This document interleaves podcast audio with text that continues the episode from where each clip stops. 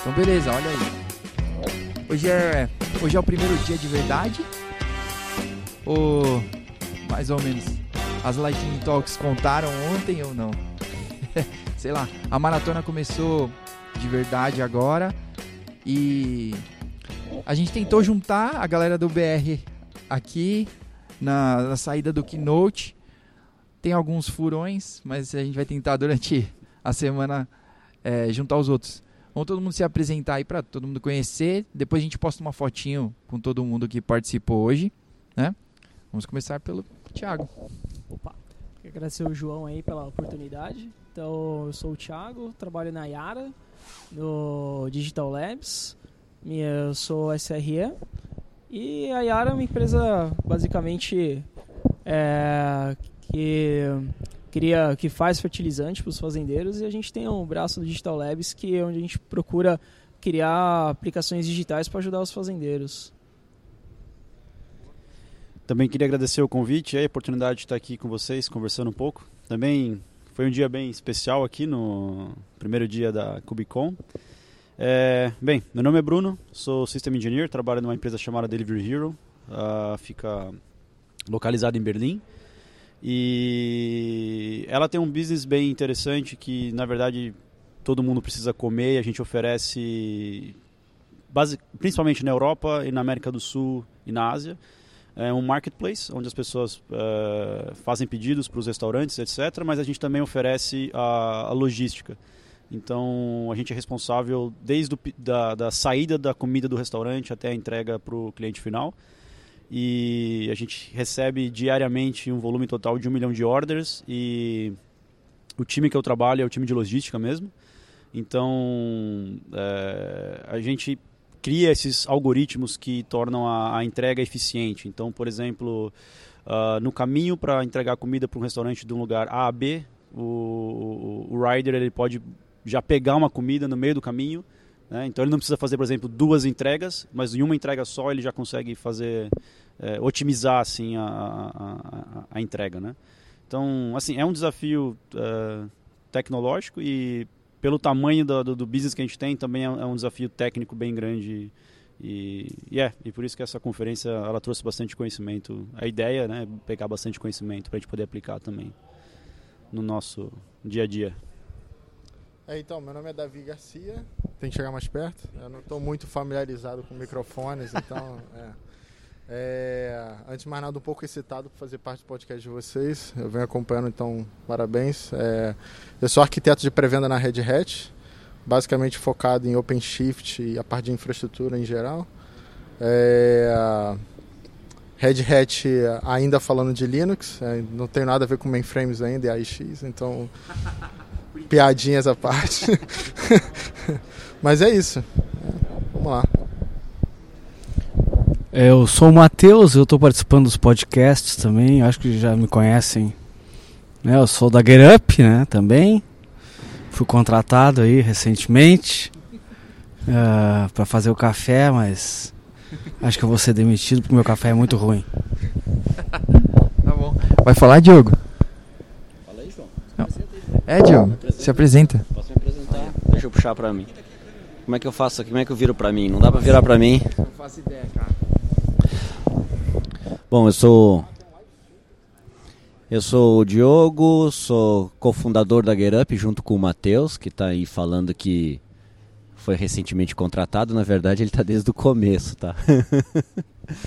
e eu cuido mais da parte de, de negócio e estratégia da empresa, mas tenho um background técnico pesado na parte de infraestrutura, de, desde hack, cabeamento, montar toda a stack de servidores, storage, etc. E, e, acompanho já esse movimento. Então, desde essa. Acho que desde essa fase, né, onde a gente tinha que montar tudo na mão, até hoje, onde as coisas são muito mais rápidas, muito mais fáceis de fazer. Ah, foi tirando complexidade. Eu gostei muito da apresentação ontem do Kendall Miller, que ele falou sobre a questão de complexidade, né? Então era uma puta complexidade montar a estrutura de data center, de repente a gente vem a virtualização, vem cloud, fica super simples, a gente se acomoda, começa a ter um pouco de tempo livre. O que, que a gente faz com o tempo livre? Cria mais complexidade, né? Cria Kubernetes. E quando a gente começa a conhecer um pouco mais de Kubernetes, familiarizar com os conceitos, vem o que? Istio, Jagger e mais um monte de outras coisas, né? Então, estou acompanhando esse movimento todo, mas tentando traduzir toda essa parte complexa para uma linguagem mais de negócio e que faça sentido é, para as empresas, enfim, para quem está adotando, para quem quer resolver problemas reais, né? Não só entender os conceitos, mas trazer isso como solução. Beleza. Beleza. É, bom, acho que o que pode ser legal é a gente compartilhar a, as, as palestras que a gente viu, as mais da hora, assim. E. Porque depois vai, vai ter os vídeos e tudo, mas a nossa experiência e com certeza a gente não assistiu as mesmas, né? Essa última, o Keynote, de repente a gente pode começar falando do Keynote da Júlia, que foi Sensacional, cara. sensacional, mas a mina tava a 300 por hora, ela tava muito uns 10 agitada. Mano, de ela tava muito. Patrocinada não pelo Stripe, né? Pelo Red Bull, sei lá, cara. Alguma coisa mais forte. Engraçado que mesmo ela estando. Ah, cara, ela só falou verdade, né? A bem, da, a bem da real, né? Eu tava até comentando isso com o Bruno. Falei, apesar do jeito, acho que super, hiper extrovertido dela, o que ela falou é bem verdade. Cara, você quer descobrir como que as coisas funcionam, começa, tipo, fazendo teste, os game days, acho que foi uma sacada muito legal dela. Boa. Então, quem quer começar aí com alguma boa? Ô, fala aí, Bruno. É, então, ainda né, no keynote dela, é, o que eu achei muito divertido assim é uma ideia que, na verdade, já é antiga, né? Que é co- comece pequeno pensando grande, né? Então, você ter essa, essa, essa pegada de poder, por exemplo, se vai adotar Kubernetes ou vai adotar qualquer outro tipo de tecnologia emergente, você poder fazer pequenos ensaios e explorando se aquilo atende, se não atende, se agrega alguma coisa ou se não agrega, porque no final do dia a gente aqui é todo mundo meio nerd de tecnologia, mas a gente tem que resolver problema real, né? Então, acho que foi uma pegada muito legal. Verdade. Teve um, um dos slides que ela postou lá, que até ela postou no Twitter, é We Know Nothing, que é igual, né? Que, We are confident running critical software on this. So, assim, nós não sabemos nada, mas isso significa que nós estamos rodando software complexo e em produção nesse sistema que a gente não conhece. E isso reflete em parte o meu dia a dia também, porque assim, eu, acredito que eu já tenho uma experiência interessante com Kubernetes, que eu diria, sei lá, três anos já trabalhando com Kubernetes. E quando se fala de Kubernetes, três anos é muita coisa, porque é algo que está se popularizando há, há muito. Exato. Mas ao mesmo tempo que três anos pode parecer muita coisa, cara, você percebe em alguns momentos que você conhece muito pouco. Né? E, e- e isso funcionar, sabe? Você conseguir ter um ambiente de produção é, trazendo, sabe, muito valor assim para a empresa, sabe? Que você vê que você é capaz de lidar com tráfego alto, de trazer resultado, etc.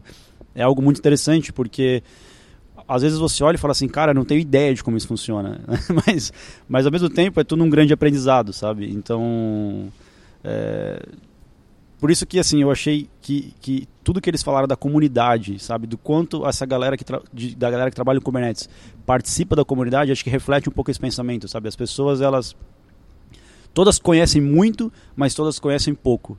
E o fato de você compartilhar isso te traz esse conhecimento.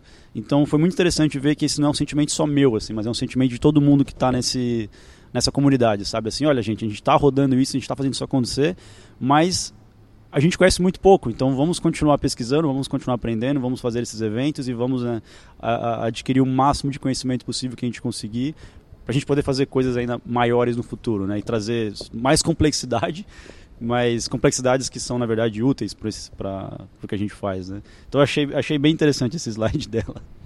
Eu achei bem legal a, a pegada positiva, assim, dela, né? Porque teve um slide que ela falou sobre a importância de você compartilhar as falhas. Então, quer dizer, se tem uma falha, cara, tipo, enxerga isso como uma oportunidade de aprendizado. Uma vez que você arruma a falha, você espalha isso para a empresa, fala, cara, aconteceu isso, a gente arrumou desse jeito, e aí quando isso acontecer, e aí foi legal que ela colocou até, essa falha não vai acontecer mais. Porque, quer dizer, você já compartilhou, é, você meio que já compartilhou a, a resolução da, daquele problema lá. É. Uma outra coisa que também ela falou que é legal é que você não precisa ser um expert no começo, mas você deve se tornar um. O seu target é esse. Então, quer dizer, você quer rodar um Kubernetes na sua empresa, tudo, você tem que ter gente expert. Então pode ser que você não no começo você está adotando tudo, está aprendendo lá tal, mas o target tem que ser você ser um expert. Isso eu achei bem legal também ela ter, ter falado. É, e isso eu acho que reflete muito também a mentalidade do próprio manager, né? Porque também foi a hora que ela falou: é, olha, eu tenho essa, essa feature, esse projeto para entregar, mas eu tenho um problema que eu preciso, um, eu preciso estudar e eu preciso entender o que aconteceu. Então você, eu preciso atrasar isso uma semana. E o manager falou: cara, legal, faz isso. Então, para você se tornar um, um, expert, né, você precisa ter tempo. Você tem uma curva de aprendizado. Você não vai falar assim, meu, eu, eu, quero trabalhar com isso hoje, amanhã eu sou um expert, sabe? Eu vou comprar um livro, vou ler hoje, essa semana, semana que vem eu sou um expert. Cara, não, não adianta. é Matrix, né? Exato. Você precisa passar por problemas, você precisa pensar, você precisa ter tempo de raciocinar. E, e, e, quem forma esses experts, né, acho que é um trabalho de, de, duas mãos. É tanto a pessoa que é curiosa, a pessoa que tem a determinação e a, a curiosidade de, de fazer isso, e o manager que dá espaço para a pessoa, sabe? Que ele dá espaço para o cara pesquisar, que ele dá espaço para o cara pensar um pouco e não fica simplesmente achando que as coisas vão acontecer como mágica, né? Então, por isso que eu achei também, os, os pontos que ela abordou foram todos assim muito propícios, sabe? Muito reais, né? Que são coisas que a gente vê acontecer com bastante frequência. É, e, e, rapidinho, né? Acho que ela gastou 20 minutos, né? E ela despejou, foi uma enxurrada de, de coisa ali. Cara, é, foi uma, foi uma apresentação que daria para falar tranquilamente umas 4 horas em 20 minutos. Né? É verdade. É, porque ela passou por tantos tópicos, né? Uhum. Uma outra apresentação também que eu achei maneiríssima, que também foi keynote agora na, no final do dia, foi a parte de sobre as contribuições, né, a evolução da comunidade, né?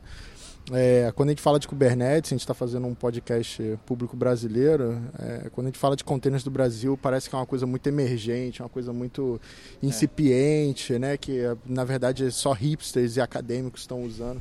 E aí quando você vem para o evento aqui, como a Kubicon, né, um dos maiores eventos, a gente viu hoje que tem 8 mil pessoas atendendo o evento hoje. É, e você vê o volume de contribuições, o volume de empresas envolvidas, todo mundo, né, cada uma tem a sua perspectiva de evolução, mas que está todo mundo caminhando para o mesmo sentido. É, isso dá uma, uma, uma, certa confiança assim que a comunidade está muito mais estabelecida do que ela aparentemente é, se mostra, né? Então uhum. É, eu acho que dá para dá para ver assim o histórico, né? Desde o início do Kubernetes eles comentaram um pouco sobre decisões de nomes, decisões de sintaxe de linha de comando e como que essas coisas foram evoluindo até chegar no, no case aí. Eu esqueci o nome dele, acho que é, não sei se, não vou lembrar agora o nome, mas do rapaz de 15 anos que já fez, já tinha contribuído para a parte de portabilidade do Kubernetes para plataformas menores, né, uhum. com ARM, etc. Uhum. Então assim, muita, acho que deu uma, dá uma mudança assim de perspectiva em relação ao projeto, né? Até nessa linha de raciocínio mesmo, de ver as empresas enterprises é, contribuindo também, eu fiquei bem surpreso. Até na última último stand que eu visitei foi o do, do Palo Alto. Aí os caras lá falando que eles já têm integração com Istio. Uhum. Então, quer dizer, o Palo Alto é um firewall super conhecido. Tipo, o negócio é overkill mesmo. É uhum. muito bom. Então, você imagina você conseguir colocar isso integrado com o Istio. Então, o cara falou, cara, a gente tem segurança de ponta a ponta, quer dizer. Segurança entre a comunicação dos microserviços em si, que é o que o Istio entrega pra gente, usando a ferramenta do Palo Alto. Hum. Eu falei, cara, que legal, né? Tipo, aí você vê que realmente a galera está envolvida. As empresas grandes estão envolvidas. Então, uhum. isso gera muita confiabilidade dos managers e tudo mais de que, cara, isso não é, a gente não tá usando isso porque é hipster, porque é modinha. É. A gente não é hype. A gente, isso é. já é realidade, já é estável, pode usar, entendeu? Uhum. Nessa, nessa pegada ainda de enterprise e de comunidade assim, eu assisti o tutorial do pessoal do Deploying Microsoft Apps. Uhum. É, cara, eu fui lá com mais curiosidade e tudo, né? E eles estão com vários problemas, até na demo eles tiveram um problema assim, tudo. Deu tela azul? É, não, não, foi exatamente, né? Mas, tipo, cara, PowerShell, SS, é, RDP, sei lá, um monte de coisa. Mas, beleza, é, o que eu mais curti é que eles estavam falando que não é lutar contra a mudança, não é fazer nada disso. É tipo, cara, vamos se adaptar, isso já é realidade, Kubernetes é realidade, a gente tem que se adaptar para jogar o jogo. Senão, tipo, é. vai ficar para trás e já era, né? Foi muito bom isso aí. Aí, é assim, ainda na Microsoft, né, isso é um negócio, um movimento muito interessante em relação à, à aproximação da Microsoft com as comunidades, né? Isso a gente tem que tirar o chapéu. É, os esforços que a Microsoft fez com a parte de portabilidade do .NET, com o .NET Core, né, rodar isso em Linux, enfim, toda a parte do trabalho da Azure de ter, estabilizar o Kubernetes na plataforma deles, né, então acho que estão, estão no caminho promissor. Assim. É, e assim, e, e foi, eu achei interessante que eles usaram o termo, né, que hoje a gente está na Golden Age da do open source, né? Então, assim, e, e eles, É. eles compartilharam alguns dados, né? 95 milhões de repositórios no GitHub e 31 milhões de developers. E assim, open source é uma coisa antiga, não é uma novidade. Né? Todo mundo, eu- desde que eu nasci já existe open source. Mas, de fato, cara, hoje a gente está no, no, no golden age, porque open source sempre foi alternativo. E hoje, é, é, é, open source é a solução madura, é a solução ideal, é a solução mais segura, é a solução que tem mais contribuição, é a solução que tem mais, muitas vezes tem mais release. É, e, e deixou de ser uma opção alternativa para se tornar agora a, a primeira opção. E Kubernetes para mim é uma grande prova disso, né? Um, é um, a comunidade apoiando em peso assim. E o Kubernetes hoje ele não é uma, uma alternativa. As pessoas usam o Kubernetes como alternativa, mas elas buscam o Kubernetes como a primeira opção, porque é o que as pessoas estão usando, é o que funciona e é o que traz escalabilidade e orquestração de container como poucas soluções hoje no E, mercado efici- e eficiência operacional que, que precisa às vezes para andar na velocidade que precisa andar e não é pelo não é pelo hype é porque realmente resolve. Agora eu queria explorar essa questão do do por que, que o open source estourou agora né? Porque que, o que aconteceu para que nos trouxe até aqui? Porque a gente começa com o Linux e o Linux levou um tempo para virar né para realmente ser o sistema operacional dominante de servidores no mundo. É, ainda é considerado o maior projeto open source. Sim, sim. Mas, é, Mas de um, de um, de um tempo para cá, várias coisas vêm acontecendo e virando, e o open source é um pouco disso. É, acho que está nesse movimento, nessa virada. Né? Acho que tem uma questão, não sei, cultural de empresa, talvez uma pegada de inovação. Né? Acho que ah, ah, acho que a computação em nuvem propiciou mais pessoas é, começarem a experimentar tecnologia, desenvolver produtos, desenvolver projetos. Ah, e aí acho que naturalmente vem esse efeito, né? Mas eu queria ouvir de vocês um pouco sobre isso. Não, eu acho que uma coisa que também contribuiu muito foi a adoção de parceiros mesmo, a- ajudando as empresas a, a conseguir usar o software open source. Porque eu lembro que, tipo, cara, oito anos atrás, eu queria falar pro meu manager que eu queria, sei lá, usar uma- o Cact para monitorar alguma coisa, o Nagios. Ele, ah, mas isso, isso, isso dá problema. Eu vou buscar quem para me ajudar? Vou buscar a comunidade? Tipo, os caras vão estar lá no momento que eu precisar? Eu falava, cara, tipo, muita coisa eh, a gente consegue caçar, ir atrás e resolver. Mas eu acho que a gente não deve- deveria fechar as portas para esse tipo de coisa, para esse tipo de solução, só porque você não tem um contrato com alguém. Aí hoje a gente vê que tem muitos parceiros, inclusive a GetUp é um parceiro desse, né, que ajuda a empresa a conseguir ter essa adoção rápida. Então se você não tem gente em casa que consegue cuidar, tem muitos parceiros que podem ajudar. Então, essa junção das empresas, do- da- das enterprises com os parceiros, com a adoção do software livre, é o, acho que foi o grande boom, assim, que é, dá uma segurança para quem está usando também. Isso começou com a Red Hat, né? Foi, foi ela que iniciou esse mercado. Isso aí não, não tem como, né, como não ver isso. E, e graças a, a, a, a filosofia deles de ser open na, antes, né? Tudo é open, né? Estão comprando aí empresa e abrindo. é, e tem alguns que chamam a gente de maluco por conta disso. É. né, então. É, exatamente. É, tem Mas- casos recentes, né? Pega o Ansible, você pega com Tower agora tem o AWX, O que é open OpenShift source. mesmo. O OpenShift, você pega o CloudForms, que pouca gente conhece, foi base... a gente O abriu o Manage projeto IQ, do né? Manage IQ. Uhum. né? Acontecendo agora também, vai acontecer em breve mais novidades. Então fiquem antenados, mais coisas vão virar open source. Não, não dá. não, não tem nenhum não- vazamento aí. Não consigo, eu não sei se eu posso vazar isso. Mas é, em breve, uma parte interessantíssima do ecossistema de containers da Red Hat vai ser aberto também. Então, né, tem muita expectativa aí ao redor do Quay, né, muita expectativa ao redor do Fedora CoreOS, né, essas coisas estão acontecendo. É, inclusive, é, já tem o preview aí do OpenShift 4. Né. Você já consegue rodar na O nuvem, 4 ele é baseado no CoreOS. É isso? Então, é excelente pergunta. É, uma, é uma mistura o, dos o dois. OpenShift 4 é a primeira transição para a questão de sistemas imutáveis, é seguindo o container Linux, né, que era o Linux da CoreOS. Então a gente tem o Red Hat CoreOS, que vai ser a base do OpenShift 4.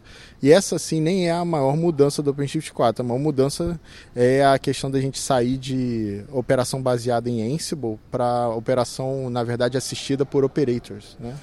É, hoje eu assisti uma palestra É. da- sobre operators, o operators, já a Diane Miller e o Sebastian, eu acho. É, aconteceu agora à tarde também. É, eu, eu tava ali. É, é, foi uma introdução, né? Na verdade, É, tem- sobre os conceitos, o coisa. operator SDK, o, ah, o operator de operators, né? É, Lifecycle Manager, né? Lifecycle que é, que é um nome Manager. bonito. Né? É, e o operator monitor. Ah, eu tava muito curioso pelo monitor, queria ver funcionando. Mas ele deu uma, uma pincelada ali no, no ecossistema e tal. E agora vai ter as deep dives, eu quero participar de todas. Sim, Porque é, eu sim. acho que esse, cara, esse aí pra mim é o, é o, é o futuro, né? É, muda Isso aí é o segundo é. nível, né? O É. segundo degrau. Sim, É o Kubernetes, e o próximo degrau é automar, automatizar o Kubernetes. É isso aí. Né? E o Ansible é difícil de, de manter as- a lógica.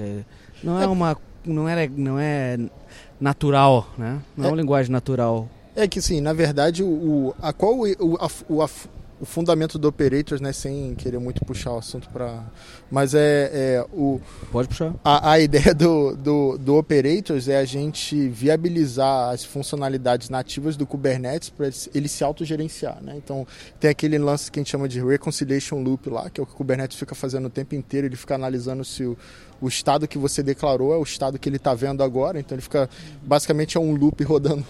Na verdade, são vários, né? mas enfim, é, é, no- a ideia do Operators, por que, que não usa todo esse arcabouço tecnológico que já foi construído para fazer esse tipo de função para estender o comportamento do Kubernetes para coisas é, que o Kubernetes não nasceu pronto para gerenciar. Né? Então, é, e aí é aquele a, a gente comendo a própria comida de cachorro. Né? Então, é, usar o Kubernetes para gerenciar o próprio Kubernetes, né? e aí você consegue trazer coisas que hoje a gente já encontra, já tem aí por garantido nas nuvens públicas, né? autoscaler, self-healing de nó e etc. A gente vai conseguir ter isso agora em qualquer ambiente, né? inclusive bare metal. Então, essa é a ideia.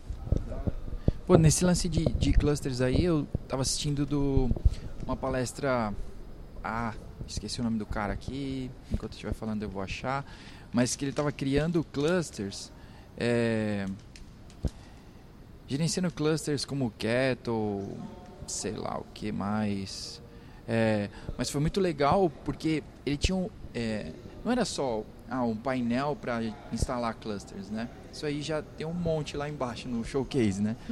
Mas é, ele estava ele tava tratando o, o Kubernetes como um CRD. Então, o cluster era um custom resource. E aí ele declarava lá e instalava. E a, a demo, ele fez uma demo bem da hora. Ele. Como é? Acho que chama Cluster Registry API, não é? É uma extensão nova que você tem machine sets, machines, cluster, não é? Acho, acho que é, porque ele É. fez uma demo É. e ele ligou, ele ligou três clusters, né? AWS, Azure e Google. Por incrível que pareça, a AWS foi o que mais demorou. o dobro dos outros, cara. E, e aí, Pô, e o cara fez um jabazão agora na palestra final, né? É. Esse Java, mas devia ter ido fazer o Jabá lá na outra. É, e aí ele criou esses. O objetivo dele era ter três WordPress, né? Uma em cada, em cada uma delas, mas declarando do mesmo jeito. Ah, sim. É. Então, eu não assisti essa. Isso, isso é um dilema que a gente passa aqui na Cubicon. Acho que todo mundo que participou de alguma Cubicon ou vai participar já se prepare que você tem uma agenda que você tem várias coisas que você quer assistir que acontecem no mesmo tempo É, e às vezes aqui o centro de convenção é gigante então às vezes o, o deslocamento de um lugar para o outro você perde um pedaço da palestra né Aham. essa, essa palestra eu não vi, mas provavelmente estava falando do multicluster, né? Tem um trabalho extenso acontecendo no SIG Multicluster e está rolando muita coisa legal no evento sobre isso.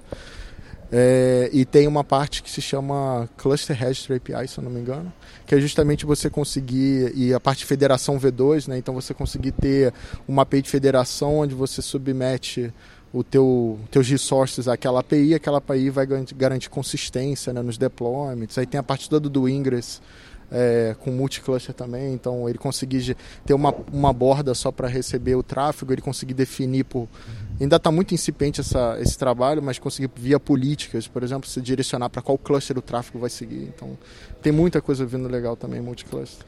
Quanto, quanto do multicluster e, e, claro, o Kubernetes, porque ele, de certa forma, ele, ele abstrai as APIs do service provider você uhum. aprende uma API só, você aprende a API do Kubernetes, se provisiona a aplicação e consome a infraestrutura através dele. Então, você precisa aprender uma só.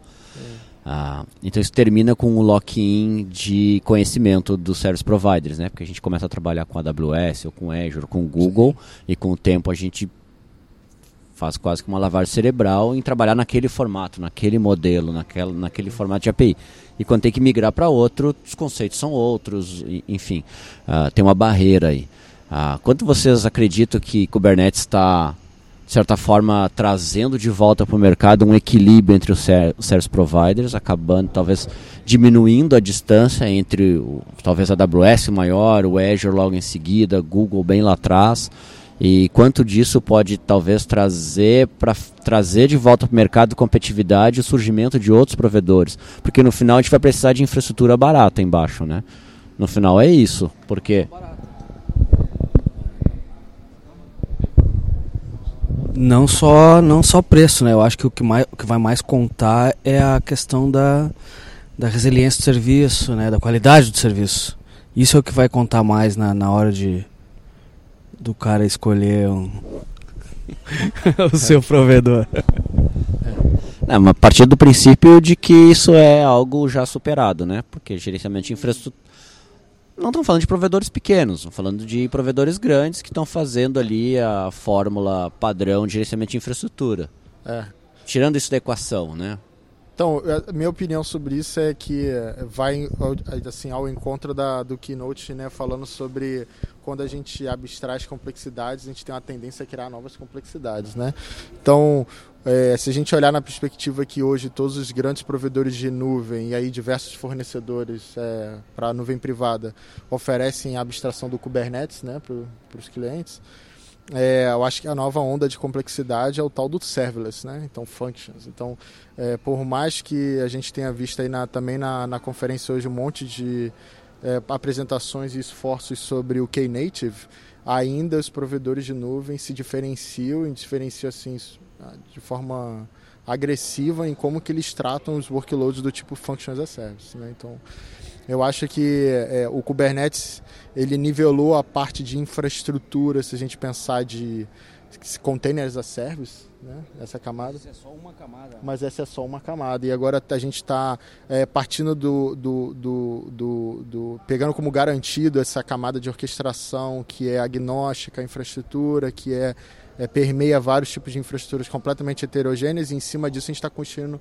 complexidades e aí cada um está partindo para a sua complexidade. E ainda tem todo o portfólio de serviços do Isso, ainda tem a camada de PAS, né, que não necessariamente precisa estar tá construída em cima da camada de containers acesso, mas por exemplo, pega é, as provedoras de nuvem têm banco de dados como serviço, mensageria como serviço, enfim. Aí, acho que elas também se diferenciam em como que é, você vai integrar suas aplicações que rodam em cima de uma plataforma de container como serviço, é, com serviços que estão né, na camada mais abstrata. É, padronizar a, a, camada de container, de workload, é, é só arranhar a superfície, né? Isso aí. É, só arranhar a superfície.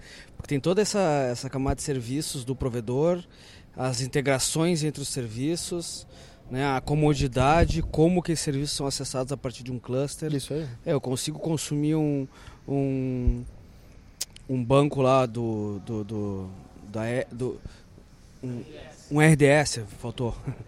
faltou memória. É que é agora hora. são tantos nomes. é a hora, é a hora. Eu consigo consumir um RDS a partir do Azure de forma simples, né? Eu consigo fazer um, um failback para o outro provedor desse banco. Então tem Cara, tem muita é. coisa ainda pra gente é. se incomodar. É, é, eu acho que é exatamente esse é o ponto, né? O, o, o, Kubernetes ele te oferece a opção de você ter tudo as a service uh, in-house. Assim. Você poderia ter um banco as a service dentro do seu cluster. Sim. Você poderia ter um, um, um consumidor, um message uh, queue uh, as a service dentro do seu próprio cluster, né? Mas ainda é algo que os provedores se garantem. Então, por exemplo, o, o, o cluster de Aurora, ou SQS, ou Kinesis, por exemplo, são ferramentas da AWS que elas é, oferecem um tipo de abstração de, de, de, de, gerenciamento que, mesmo com Kubernetes, assim, é difícil você bater isso, sabe? O, por exemplo, você se você roda o seu cluster na AWS, por exemplo, você e você tem a opção de usar o RDS, você usar um banco dentro do seu próprio cluster talvez não seja a melhor opção. Então, eu acho que a maior briga vai ser serverless e, e, e, container assim. Acho que esse, esse vai ser, acho que eu vejo como sendo a maior briga dos próximos daqui para frente. Será que os operators não dão uma equilibrada nessa questão de oh, rodar meu banco de dados dentro do cluster, preciso gerenciar Preciso gerenciar o banco, o RDS é uma conveniência, mas quanto dessa conveniência o operators pode trazer para nós? A gente tem 10 minutos. Ah, Já eu... nos pediram a terminar. Eu... ah, a segurança vai fechar. Bateram um sino aqui do, do, é. do centro de convenção. Mas eu... aí, o Operators ele tem um propósito. É, então, a ideia do Operators é que você. Por que, que tem esse nome, né? Esse nome fatídico é porque a ideia é de a gente, a gente transformar em código operadores de infraestrutura, né? Então Sim, você poderia ter operators e, se eu não me engano, já tem disponíveis para os bancos mais comuns, por exemplo, tem para o MongoDB, tem para o Postgres. Você consegue ter operators que, por exemplo, identificam se o teu cluster, por exemplo, quem já fez clusterização de banco de dados com Postgres sabe que não é nada é trivial, né? Então, é, você saber se o teu master lá do teu cluster está ativo, como é que está a parte de sharding de dados, como é que está a parte de resiliência. Ele, decisão, ele vai tomar a decisão. É claro que essas decisões já foram transcritas por alguém para dentro é. do operator, mas a ideia é que o operator ele consiga ter uma série de eventos que ele consiga responder de forma autônoma, né? Essa que é essa que é a pegada. E aí tem é, a CNCF também tem um outro projeto muito legal que também foi anunciado hoje no, na, no primeiro keynote que é o Vites ou Vites, sei lá como é que eu, qual é a pronúncia disso mas é também toda a parte de você trazer banco de dados como serviço para rodar em containers dentro do Kubernetes, onde ele já tem a resiliência de fazer auto-scaling, já, né? É, isso. E assim, eu vou fazer um jabazinho que não tem nada a ver com a Red Hat, mas aqui no centro de convenção, na parte dos, dos fornecedores ali, tem uma, um standzinho de uma galinha chamada Cockroach Labs, eu não sei se vocês ouviram falar desses caras, é, eles fazem um banco de dados relacional que você usa o mesmo drive do Postgres, só que ele é cloud native. Ele já roda em containers, todo escrito em Go. É, então, assim, os bancos estão mudando, né? Então, estão vindo mais coisas. Né? Por mais que a gente acredite que esse, essa, essa, esse paradigma aí de, de containers tenha muito a ver com banco de dados não relacionais, tem muita coisa relacional, banco de dados relacional vindo aí, trazendo inovação. E o Operators é um, da, um, um dos viabilizadores, né? Eu, sinceramente, eu vejo que tem, tem muita novidade, porque essa parte de você conseguir fazer shard de banco em si, né, é um trabalho bem complexo, né? Eu pessoalmente nunca nunca vi, nunca, nunca consegui fazer algo assim, sabe? É Mas sempre. De bacalhau, né? É, é exato. Cabeça de bacalhau, né? Você, às vezes você, as pessoas não, não, não, não encontram cabeça de bacalhau assim com uma certa facilidade, né? Então é. é, é tem, a, tem as versões de, de, dessa, dessa coisa que não são politicamente corretas, mas é. Entendi. É, vamos, vamos manter com bacalhau. E... O João vai ter muito trabalho para editar depois. A gente já passou por esse problema. E é... essa parte do, do multi-cloud também, fico imaginando que o que, que é a expectativa das pessoas seria tipo do, do da, da melhor infraestrutura. Você ter multi-cloud ativo-ativo. É. Putz, meu, imagina você fazer. Você manter estado disso, cara. É. é. Então, o, a maior.